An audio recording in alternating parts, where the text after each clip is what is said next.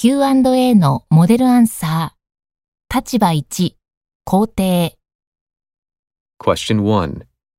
Well, when you study words or phrases from a textbook, of course you learn their meaning, but they also have many different nuances and are used in different situations.